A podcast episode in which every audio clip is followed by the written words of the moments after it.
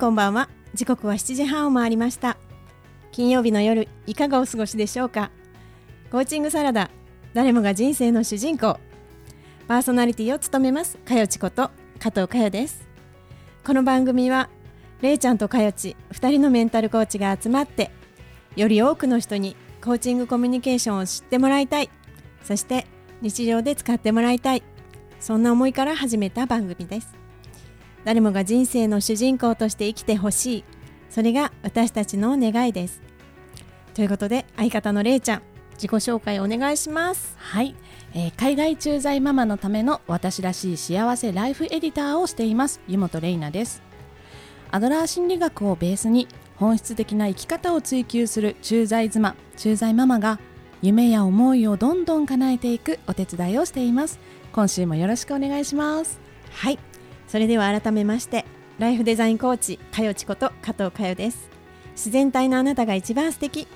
将来に迷っている女性が自分らしく自由に生きられるように心と居場所を整え生き方そのものをデザインしていくというサポートをしています。本日もよろしくお願いします。お願いします。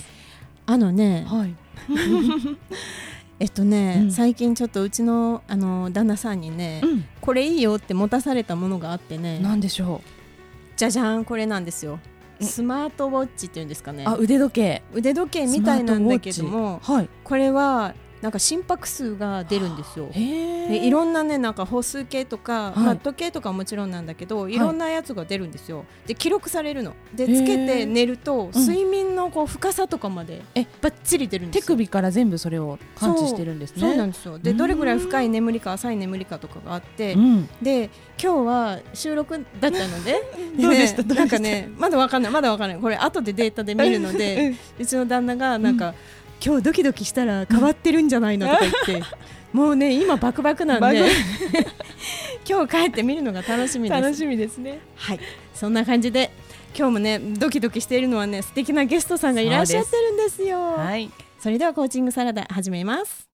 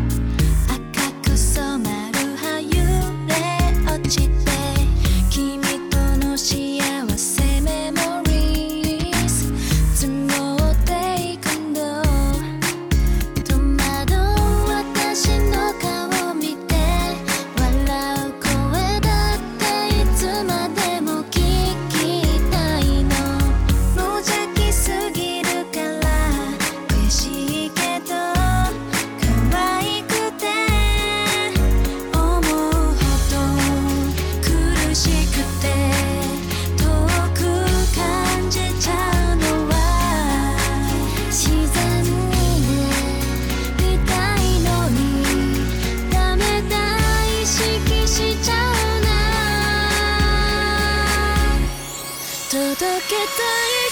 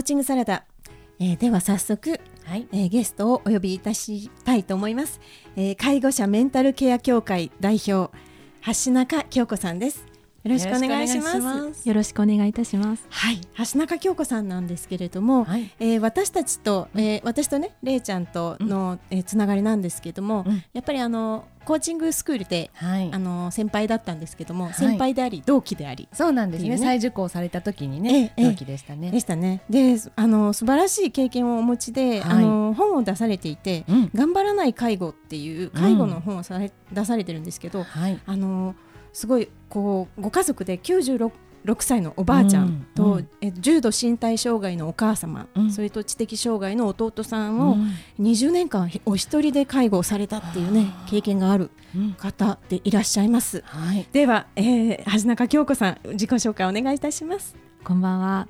えっと介護者メンタルケア協会の橋中と申します。はい。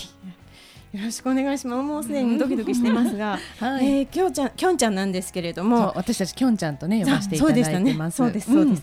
で、きょんちゃんなんですけれども、はい。あの長く介護をされていて、そうそうね、そんな長く介護をされて、で、お仕事も理学療法士をされていたんですよね。うん。そうなんですよ。あの病院でリハビリの専門家、うん。こう脳梗塞とか脳出血とか、あと骨折の後に体が元気になっていくうん。お仕事を下は0歳かさんから、おそうー0歳さんから上は100歳を超える方のそう100え歳。そう笑顔をねちょっとね取り戻していただくお手伝いをね。14年間病院でしてきました。うわーでその理学療法士をそんな、ね、病院でされながら、その3人のかご家族をお一人で介護されてたわけですよね。そうなんですよ。病院でね14年間勤めていたようにしてきたのが家族の介護で、本当大正生まれのおばあちゃんと、いろんな病気で寝たきりになった母と知的障害の弟を3人、20もうに4年目になるんだけれども、うん。介護今も介護してます。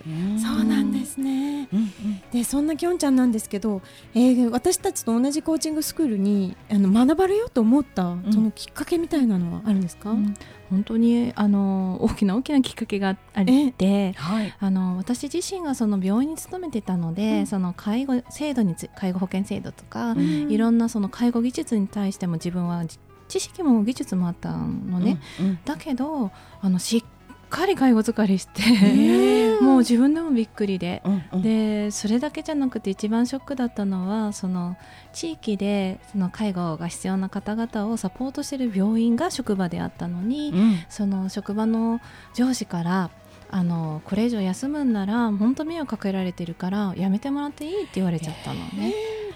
うん。でまあこれだけ聞くと上司がすごくひどい人に思うんだけど、うん。あのその時をちょっと紐解くと私自身がその自分で頑張らなきゃって思ってたから、うん。ええ。やっぱちゃんと相談できてなかったっていう。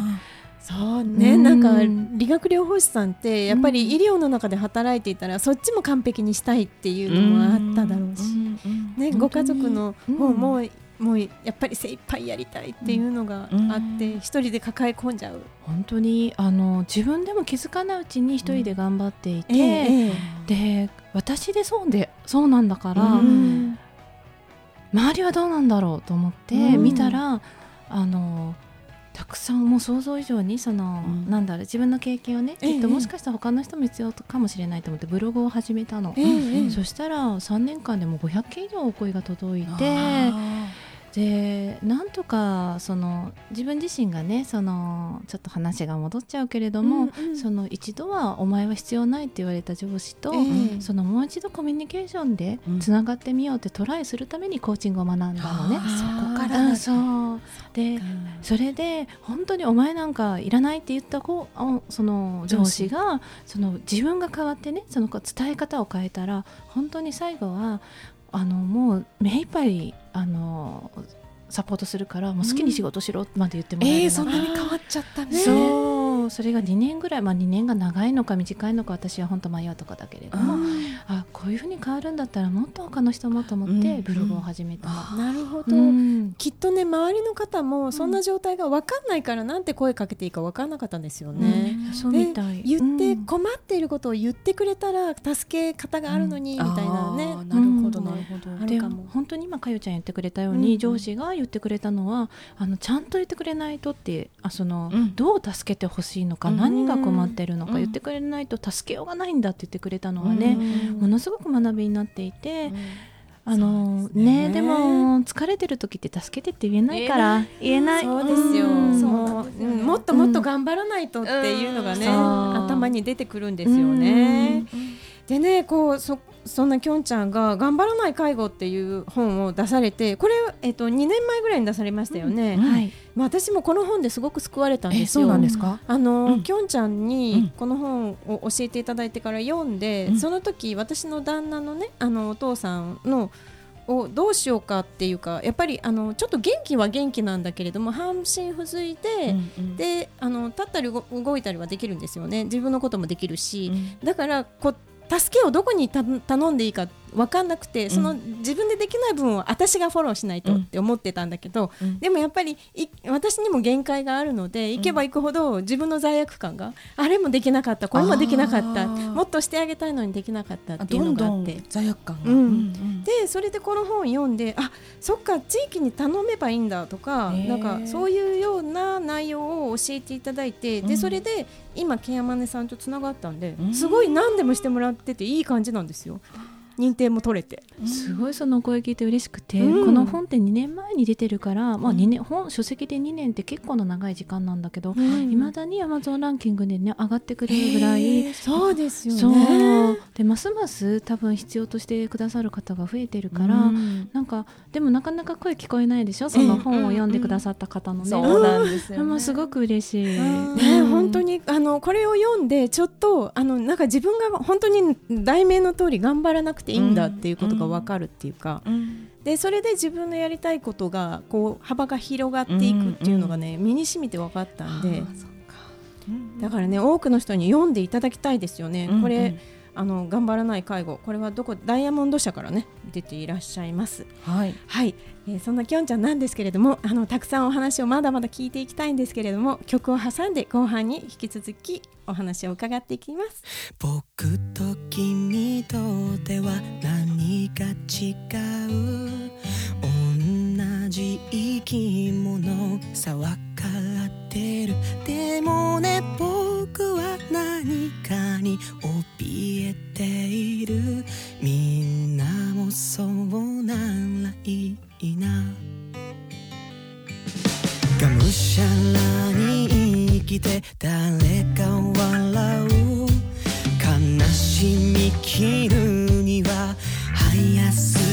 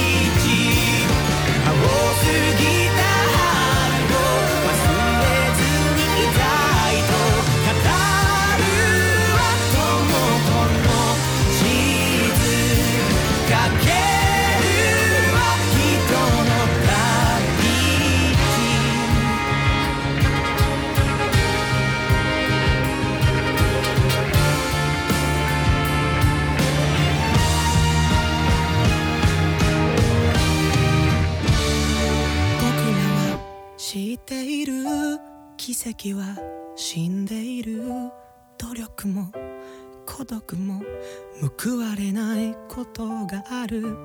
だけどねそれでもね今日まで歩いてきた。日々を人はよくそれがね奇跡だと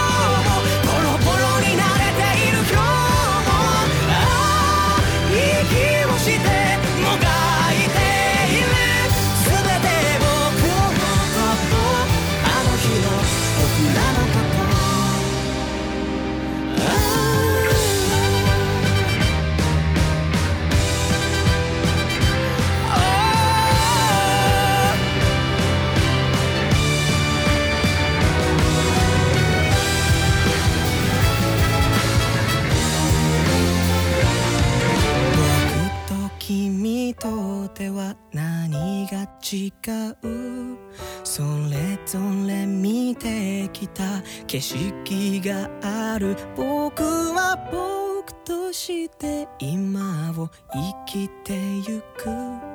とても愛しいことだ。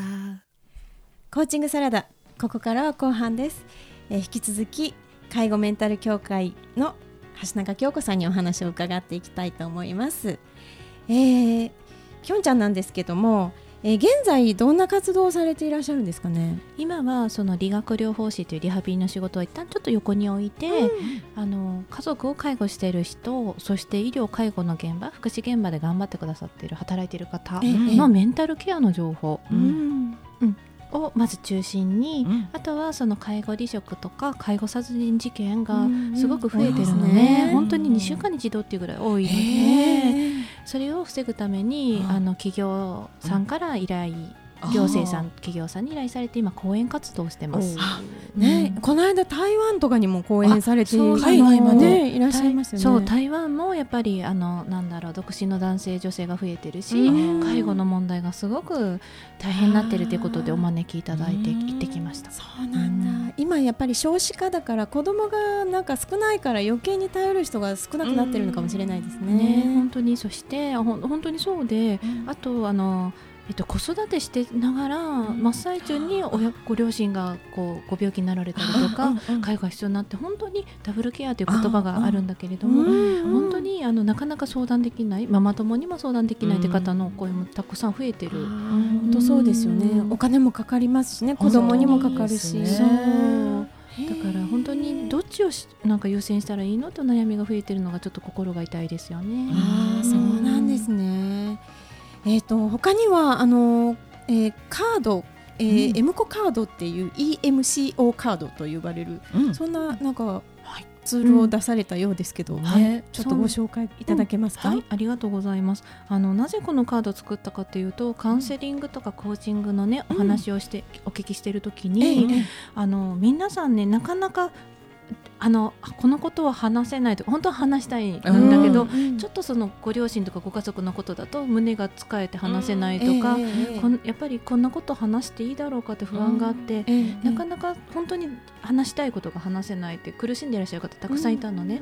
でこのカードのその、えっと、今どんな気持ちですかって確あの知るためのかん、感情のカード。うん。感情のカードと、ん。感情を表したカードが73 73枚だったかな、うん。うんたくさんあるんですよ言葉がね、これをあねの幸せとか、苦しいとか辛いとか痛いとか、うん。あのショックとかね、うん。その時の自分の気持ちをあの表現する言葉うん。が、もう80枚近く用意したのと、ええこれを使って今の自分の気持ちなんだろうねっていうことにたどり着いてそしてもう一つが2種類あるんだけどブルーのカードでその今必要としているあなたが本当に必要としているものは何だろうっていう、うん。その必要なものがわからないからどうしたいか助けを求められない、うん。あー。うん。そうなんですね。そのあの今見せていただいてると、あの具体的な欲しいものっていうのがね、そう光だとかなんか生き生きさとかねスペースとか、うん。こういうワードが書いていると、うん。クライアントさんは分かり選ぶ選ぶってやりやすいですよね。そう。とちょうど昨日もねそのちょっと介護に関わるお話を相談を受けてた時にカード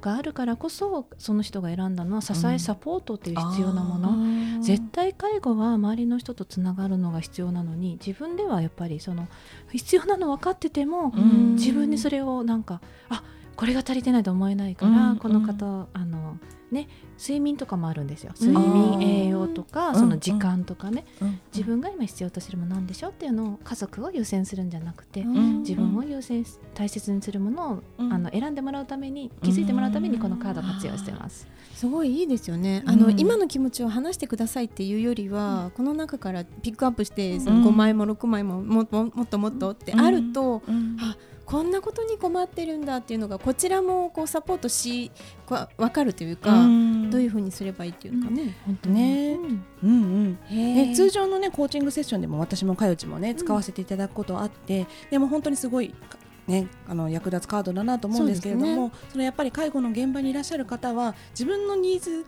はね必要なものは分かっていながらも、知らず知らずのうちにそれに蓋をしてしまってもう分からないってなってしまってるっていうところをうまく引き出してくれるっていうカードなんですね。ねそんなカードなんですけど、うん。その最大の利点っていうのは何かあるんですか？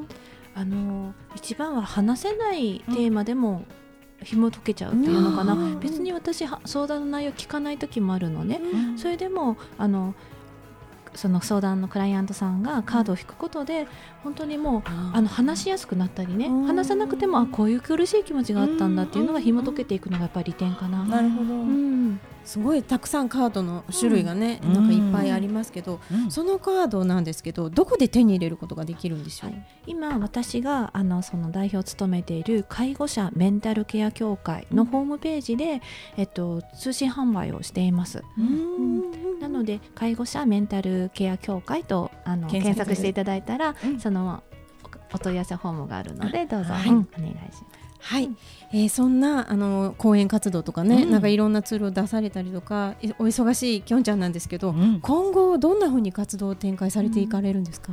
今はその介護というなんだろう人生の中で起こるイベントで、ええええ。あの起きた時に自分の人生を諦めないってことの情報を届けてるんだけれども、うん。本当介護だけじゃなくて子育てもそうだし、うん。自ご自身の自分の病気の時にねあの、うん。仕事辞めなきゃいけないんじゃないかとか、うん。そういう迷った時に本当に何をしたいかとかね、どうしていきたいかっていうなんだろうそれを見つける何かお手伝いとかそのための情報発信をこれからもっとしていきたいなと思ってます。ああそうなんですね。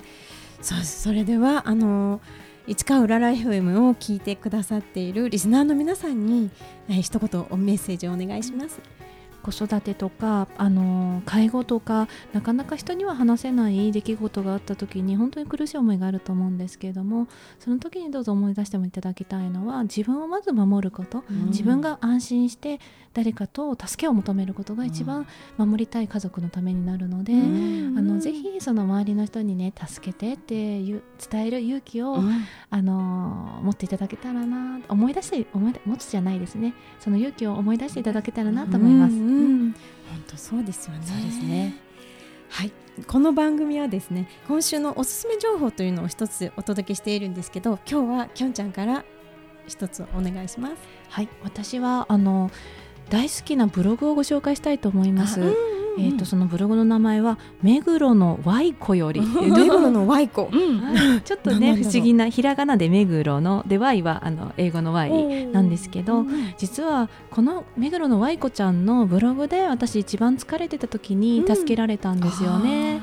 そう彼女が介護だけじゃなくて人生彼女自身もその、あ介護に向き合った経験があるんだけれども、あのほろっとするそしてくすって笑える日常を4コマ漫画ぐらいでね、うんしてくれてるのでもしなんかちょっとね重たい気持ちになるなとか思われた方、ぜひ見ていただけたらなと思います。そうですね、介護ってやっぱりちょっとネガティブなイメージが強いので、そのくすって笑うのがちょっといいかもしれないですね。はい、ぜひ。はい、ありがとうございます。えー本日のゲストは介護者メンタルケア協会代表橋中京子さんでした。今日どうもありがとうございました。ありがとうございました。コーチングサラダいかがでしたか？いやなんかその介護の現場うんに入られる方ってその知らず知らずのうちに自分で抱え込まなきゃってなってしまうという、うんねあのきょんちゃん自身も知識も情報もしっかり持ってらっしゃるプロの方なのに、うんでもそこそれでもなってしまったっていうところでもう本当に一般の私たちはね陥りがちなのかなと思って改めて一人で抱えない誰かに助けを求める大事さを感じましたね。本当になんかうんいつ、いつそうこの場面が来るかっていうのはうん突然来るので、そうですねね知ってるか知っっていないかって全然違いますうんよね。本当ですね。3月22日のコーチングサラダはこの辺りでパーソナリティはかよちとれいちゃんでした。それではまた来週良い週末を。